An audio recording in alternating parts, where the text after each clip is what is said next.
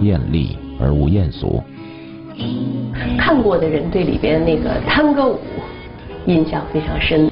当时桂纶镁她说这段舞蹈让爱丰富了、隐晦了、张扬了、甜蜜了，非常动人。这是一个女人的视角，你呢？你会怎么形容？我跟她完全读解的不同。我认为这段舞蹈其实就是一个做爱的经历，很很兽性，很原始。Tango 就是以做爱为基这个人非常非常一个动作，导演说我这个我要看到你们俩已经在做爱了。走，哎，走，走，然后走。这个太可怕了。这是属于角色的，必须赋予角色这些东西。嗯，它不是一个，因为我演的这个人物是个特工，我是。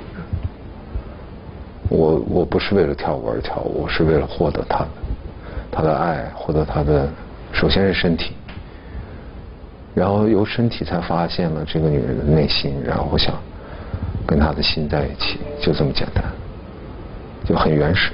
嗯嗯，这个角色最难的地方是什么？就是刚才说到的这个啊，能被称为爱的一部电影。或者有爱的一部电影，或者一个情节、一个镜头，在我心中是有一个标准的，我不敢随便去演。你什么时候爱上我的？你什么时候爱上我的？出道二十年，坊间关于孙红雷的绯闻也曾此起彼伏，但他自己却很坚定一点。当你真爱一个人，想结婚时，任何事情都影响不到你，更不要说是绯闻了。这两个字在我脑子里根本没有概念。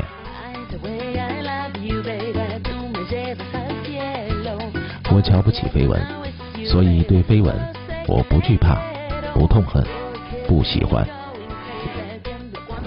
那在现实生活中呢？你的情感方式是？直白赤裸的，还是有点像探戈舞，欲爱还休，欲语还休的那种。我我不太懂我自己，嗯，可辉，我我我不是特别了解自己，我只了解自己一部分，我对于自己情感部分我是空白的，我并不了解。你是更顺一些，还是挫折更多一点？或者用用我们特直白的语言说，就是是。桃花运特别好，还是屡屡有心仪对象的时候，意意想是表达，结果就受到挫败。我我受过挫败，但是对于情感来讲，我还是比较顺利的，不是那种就很磕磕绊绊的没有。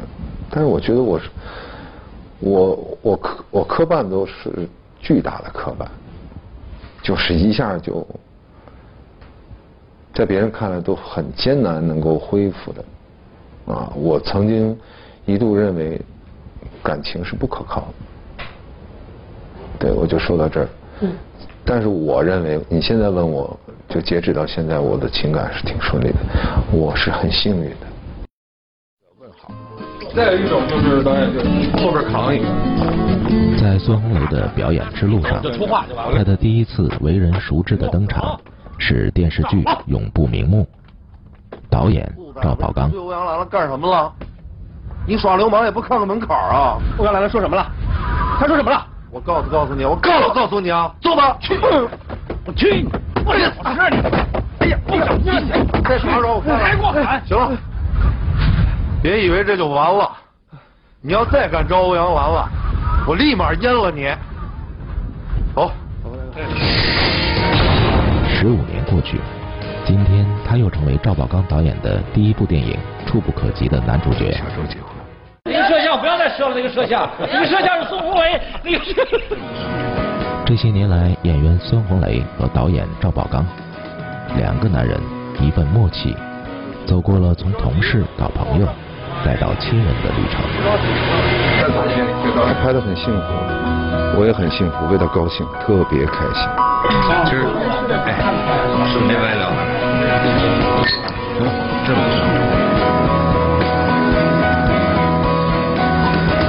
你现在还会把那个钱都存在赵导那儿吗？对我没有什么感觉以前你是挣了钱就寄给妈，嗯，后来就现在妈没有了，后来，所以就就就存照到那儿。现在呢，谁替你理财，能够去去享受你创造的这一切？嗯，还是赵导，赵导的太太。我自从能吃饱饭以后，我就很嘚瑟，就脑子里就不过管钱的事儿。我觉得我很懒，很嘚瑟，很欠。你是有了是吧？你没有那时候，你怎么算的那么好啊？都。其实我挺会赚钱的，而且如果要说赚钱的话，如果不靠表演的话，我可能赚的钱要比表演赚的钱要赚的多得多。那你为什么还做演员呢？我喜欢，我没有他不行，我很爱。如果有一天环境说红雷你不能做演员了，那可能我就会把自己的心调试到不能做演员，但是我一定会跟表演有关系。前两天就是中秋节嘛，嗯嗯嗯，呃，我也知道你父母不在了，嗯哼，中秋节的时候，嗯嗯看着尤其像今年这个中秋这么好的月亮的时候，嗯嗯，你会特别想他们吗？你会嗯在心里跟他们说点什么？嗯，会的，我经常说，经常，我经常会，嗯、我觉得很幸福，嗯、自言自语跟爸爸妈妈说着话，仅此而已。你最希望让他们看到一个什么样的孙红雷？嗯，现在的这个样子，你觉得他们也会欣慰？一定，生活不易，且行且坚强。他们知道，我觉得我不想让我堕在温柔乡里。孙红雷什么样的时候是鸡贼的、龌龊的？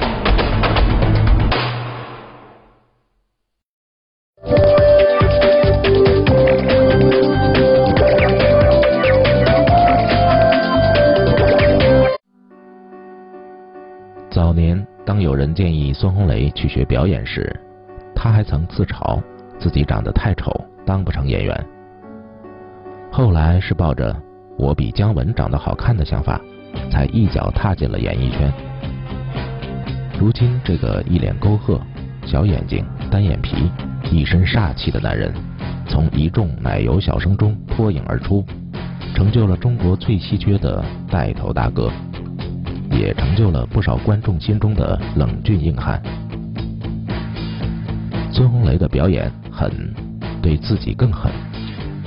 谁能想到他只在朝夕间就扔下了抽了多年的烟，成了被广为宣传的戒烟楷模。觉得你胖了呀？为什么呀？我戒烟了，戒烟的人好像身体一下会起变化对对对对，啊！你抽了多久？二十六年，从初一吧，初一开始，二抽了二十六年。这么长时间的一个瘾，怎么说戒就戒了呢？这是第几次戒烟？第一次，但愿也是最后一次。那我记得你的同学说过，你是一个能够对自己特狠的人，就在戒烟这件事儿上，是不是就体现出来了？不说什么狠吧，可能就是我觉得我被他控制了。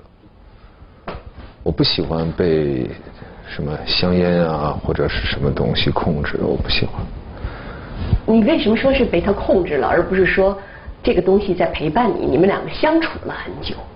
我是在拍那个电影《独占》的时候，我们那天拍夜戏，拍了一宿嘛，嗯拍了一整夜，然后后半夜那古天乐还还在给我演，说来抽一根抽一根，困死了。我记得抽的已经就嘴里完全一点点味道都没有了，然后几乎是臭的了，我只能感觉到一股烟臭的味道。后来到凌晨四四五点钟的时候，我觉得我说我不能再抽了，我说这个烟真的很难抽，我说我怎么跟他在一起，好像不抽不行，本来不想抽了，但还是要点，你想想是不是被他控制了？这可是从南美找来的一等一的好货，特意给你准备孙红雷是谁？有人说他有锋芒，有棱角，像一头愤怒的公牛，而他自己却说存在即合理。这些原本无关愤怒，在戏里，人们看到了他诠释的硬汉、黑帮、知识分子、剧作家。但卸下角色之后的孙红雷，又是一个怎样的人呢？因为我记得你曾经在接受一个采访的时候说哈，你觉得《半路夫妻》里边的管军和那个梅兰芳里边的呃邱如白这两个人的结合最像真实的你。那现在呢？我现在有变化的啊！我生命里我更喜欢余则成，我更欣赏他。为什么？因为我觉得他是，我觉得真正的男人是那个样子。什么样的？不是孔武有力，然后外表招摇，然后霸道，然后不讲道理，然后总之呃，给自己营造一个特别。虚假的一个一个一个现实，我更喜欢余则成。他不给自己营造氛围，他只是一个内心很坚强的、很单纯的人就行了。你是共党，那我很高兴。必须，对对对对对，你别跟我在这一二三四五的，我不是共产党，啊，你也别高兴，愿意是你是。单纯这个事儿放在一个人的那个嗯。品行上哈，天性上，这是一件特别好的事儿。但是放在一个演员的表演上边，这恐怕就是一件特别难的事儿了吧？你怎么样才能把一个人演的单纯，但是别人看起来又很深？那是到了一定积累了，嗯哼，到了一种程度。我说，大范作为表演者来来讲，首先得有一个境界，就是不能有杂念，啊，当众孤独，然后。达到忘我的程度，你才能够专心的进入那个角色的内心世界。嗯，我我只能在生活中保持单纯，就是尽量的在自己鸡贼的时候啊，在自己这个阴险的时候，在自己特别龌龊、很肮脏的时候，就告诉自己：红雷，这是不对的。经验告诉你。老老理儿也告诉你，包括这个整个是从整个世界有一个共通的，就是说人要善良，要单纯，对朋友要忠诚。你你怎么了？啊？弄得我浑身鸡皮疙瘩都起来了。你怎么了？弄一天了，累了吧？茶泡好了，我给你端过来。你跟谁学的你？胡说八道！我是那样说的吗？就是这样说的。你看，你说到善良和单纯的时候，我都没兴奋；就是你说到你龌龊、肮脏、鸡贼的时候，我特兴奋。我知道大家想听这个孙红雷什么样的时候，有没有具体的例子给我举一下？是鸡贼的、龌龊的。嗯，你像是面对金钱，面对名利。嗯，你作为一个普通的人，还是一个演员，你面对这些呃名和利，是一定有对你有很大诱惑的。所以也为名和利焦虑过。那现在也焦虑，现在也焦虑。所以我就说，我我指的那些龌龊和卑鄙，都是跟这些有关的。它时常会折磨你，它会时不常就走进，可能在某一秒钟就走到你的生活里面。嗯。你可能正大家很高兴的时候，突然间有一个东西就就渗进来了，像剑一样就插进来了。那你怎么办？我觉得，就是说你得够坚强，你得够单纯。嗯。死死抓住一个核心，说我我我想做一个什么样的演员？我想做一个，我在这样一个娱乐圈里边，我如何生存？他的家长都愚蠢到给学校给导演送礼，我想争取这个演一个角色。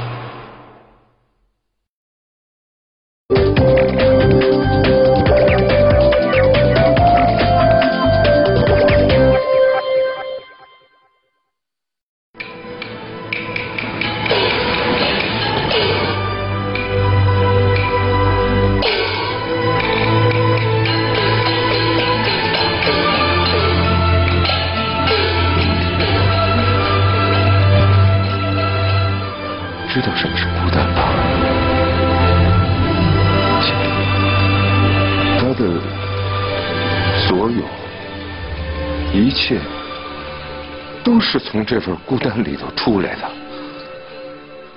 谁要是毁了他这份孤单，谁就毁了梅兰芳。您说的我懂。嗯，孤独这个事儿，可能现在在这个喧嚣的世界里边，已经是一个特别稀缺的资源了。嗯，你怎么去坚持你所欣赏的这种孤独？演员演员的心是要孤独一些的，太幸福了不行。嗯，对我曾经问过自己这个问题，也跟自己探讨。太幸福真的不行，太幸福你就想睡觉，想出去旅游，然后想点上雪茄喝点红酒。但我觉得灵感通常都是来来源于艰苦、苦行，呃，来源于欲望。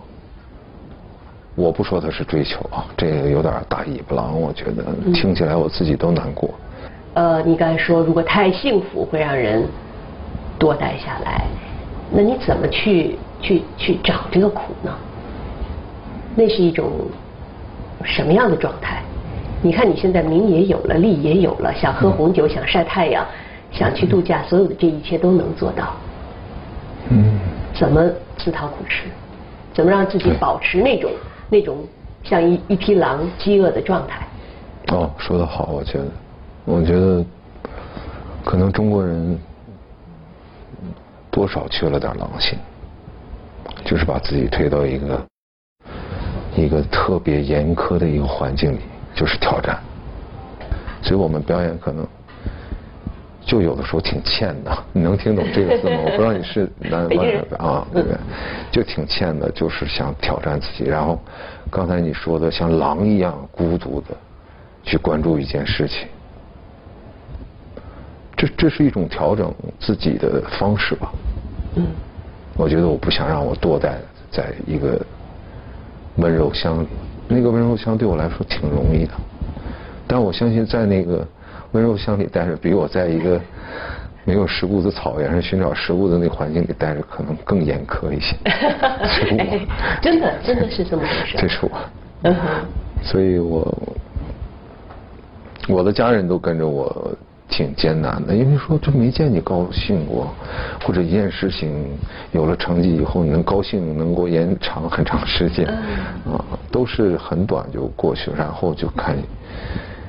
每天又又又又去像狼一样追求下一件事情。当今世界各种圈子流行，生活圈、经济圈、文艺圈、科技圈，但在外界眼里，最乱不过演艺圈。各种绯闻、丑闻、乱象，天天层出不穷，轮番上演。但在演艺圈摸爬滚打了二十年的孙红雷，却语出惊人。我认为他不是一个大染缸，我我完全不同意这个意见，可能有点直接啊，但是你可以不播出，但我必须说，演艺圈很干净，是他永远保持在人们视线的前沿阵地上，所以他的所有缺点都会被放大，优点也会被放大，所以这是人们不客观的。如果有人说他是染缸，我相信这话不是你说的，一定是听说。那他一定是很脆弱的人，你脆弱你才会被染，你不脆弱你当然能够挺过来。我觉得这个是最基本的，我觉得这个反而对我不是特别大的问题。现在你觉得就是演戏这个事儿，这个门槛是不是越来越低了？因为看看到很多的年轻人都希望自己当个明星，对吧？嗯嗯，是市场太需要了。市场需要，所以市场一旦大了，门槛自然会低。嗯。但是这些门槛经不住考验，很快会被淘汰的。你有多简单的进来，就有多简单的出去。我始终是这样认为的。然后我的亲人当中也有在追求这个行业的，想做演员。因为我家里也有我哥哥也有孩子，然后我的亲属的哥哥啊、的姐姐们也都有孩子，都到了该是，该是考大学啊，然后有的还真都由于我搞艺术，他们就居然有了胆子，想要搞艺术。他们觉得可能这个家族里既有这样的基因，然后呢，又因为你有这样的人脉，嗯，挺顺理成章的呀。我为什么说不能去怪这些年轻的演员或者什么？他的家长都愚蠢到给学校、给导演送礼，然后倒贴，然后甚至给剧组钱，然后想争取这个演一个角色。可是你不知道那个孩子，由于你的原因，他获得了一些虚假的荣誉之后，等到有一天你不行了，你死去的时候，这个孩子怎么办？这个孩子可能会非常痛苦。生活会让他该补回来的都补回来的，出来混一定要还的。所以，嗯，我现在看到这些东西，我一开始很震惊，因为我一直在一个挺单纯的思维里，因为我就是演戏、演戏、演戏，我很享受这个生活。签个名吧，我是射手座的，你是狮子座的。